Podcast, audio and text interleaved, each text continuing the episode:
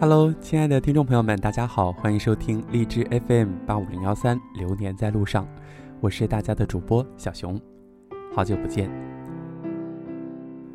那么在本期节目当中呢，想跟大家分享的是一对平凡的中国夫妻的故事，但是他们的故事中透露的是中国人骨子里的坚守和奉献，是那一种足以。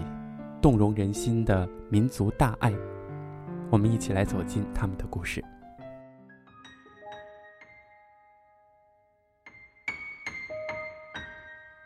在纪念五四运动一百周年大会上，习近平总书记说：“五四运动以来的一百年，是中国青年一代又一代接续奋斗、凯歌前行的一百年。”是中国青年用青春之火创造青春之中国、青春之民族的一百年。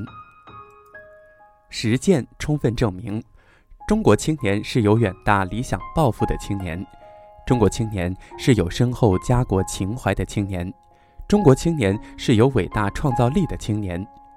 无论过去、现在还是未来，中国青年始终是实现中华民族伟大复兴的先锋力量。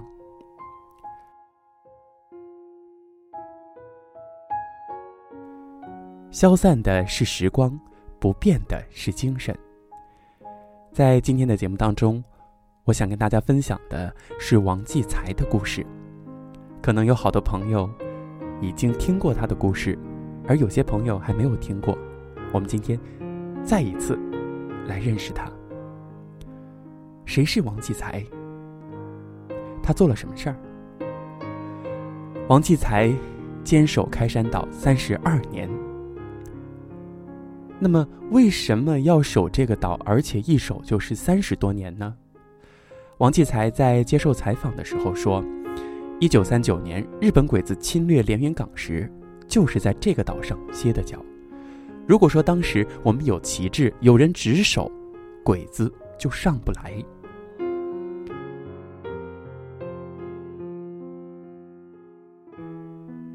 开山岛只有两个足球场那么大，但是。这个岛却是黄海前线的第一岛，岛上全是石头，没有淡水，没有电。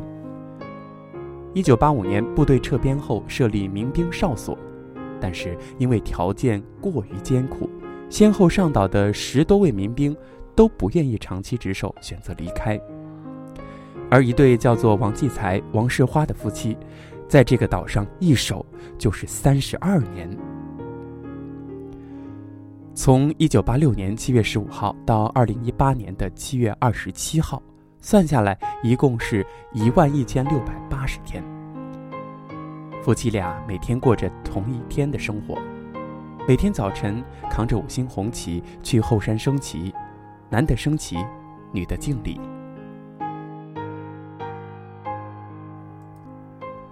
我这儿有一些数据，是守岛三十二年的缩影。王继才、王世花两夫妇自费购买了两百多面五星红旗，用坏了六十多根旗杆，手写了四十多本海防日志，听坏了二十多台录音机，更是向公安边防部门提供了五十多条线索，协助破获走私偷渡案件九起，为国家挽回了巨额的经济损失。王继才曾说：“家就是岛，岛就是国。”守岛就是魏国。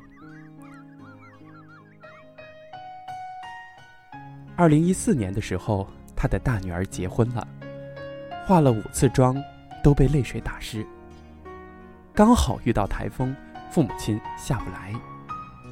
第六次化妆后走进结婚礼堂，女儿一步三回头，他心想：我走得慢一点，或许我的爸爸妈妈能赶上我的婚礼。我们都会为人父母。那个时候，王继才、王世花两口子站在岛上，看到台风肆虐的大海，心里该是怎样的滋味呀？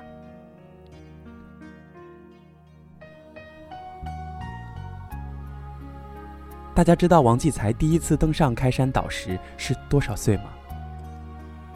二十六岁，正值大好青春年华。环境的恶劣，生活的艰苦，并没有动摇王继才坚守开山岛的决心。因为守岛，他无法陪伴孩子们的成长，错过了大女儿的婚礼，错过了母亲的大寿，父亲的离世。三十二年中，他只有五次离开开山岛回家过春节，其余时间全在岛上。二零一八年七月二十七号，王继才在开山岛巡逻时不幸突发重病去世，年仅五十八岁。从门口到操场，有一百零八级台阶，岛上全部的台阶是六百三十六级。妻子王世花一遍遍走着和爱人王继才走过的台阶，最后她选择留下来，完成丈夫未了的心愿。继续守岛。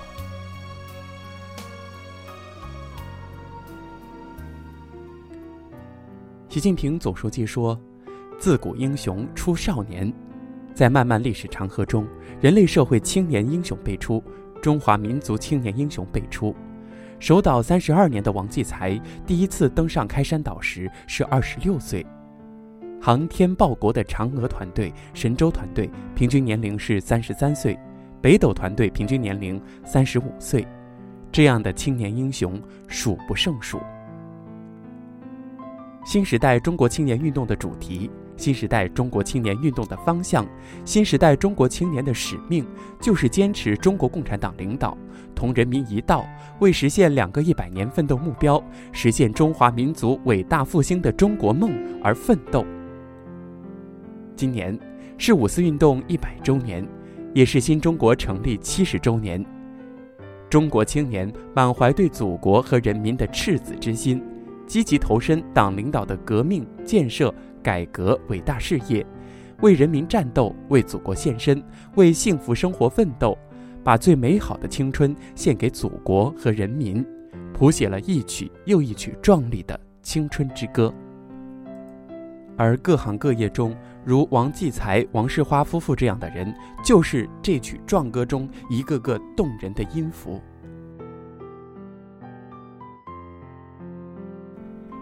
今天的故事就跟大家分享到这里。那么在节目最后，我想说，很多平凡的人，因为他们的坚守，变得不平凡。而我们，在这个和平的国度，正是因为有他们，才能生活的如此幸福。所以，最后我们向各行各业仍在默默坚守的最美的中国人致敬。感谢大家收听，咱们下期节目再见。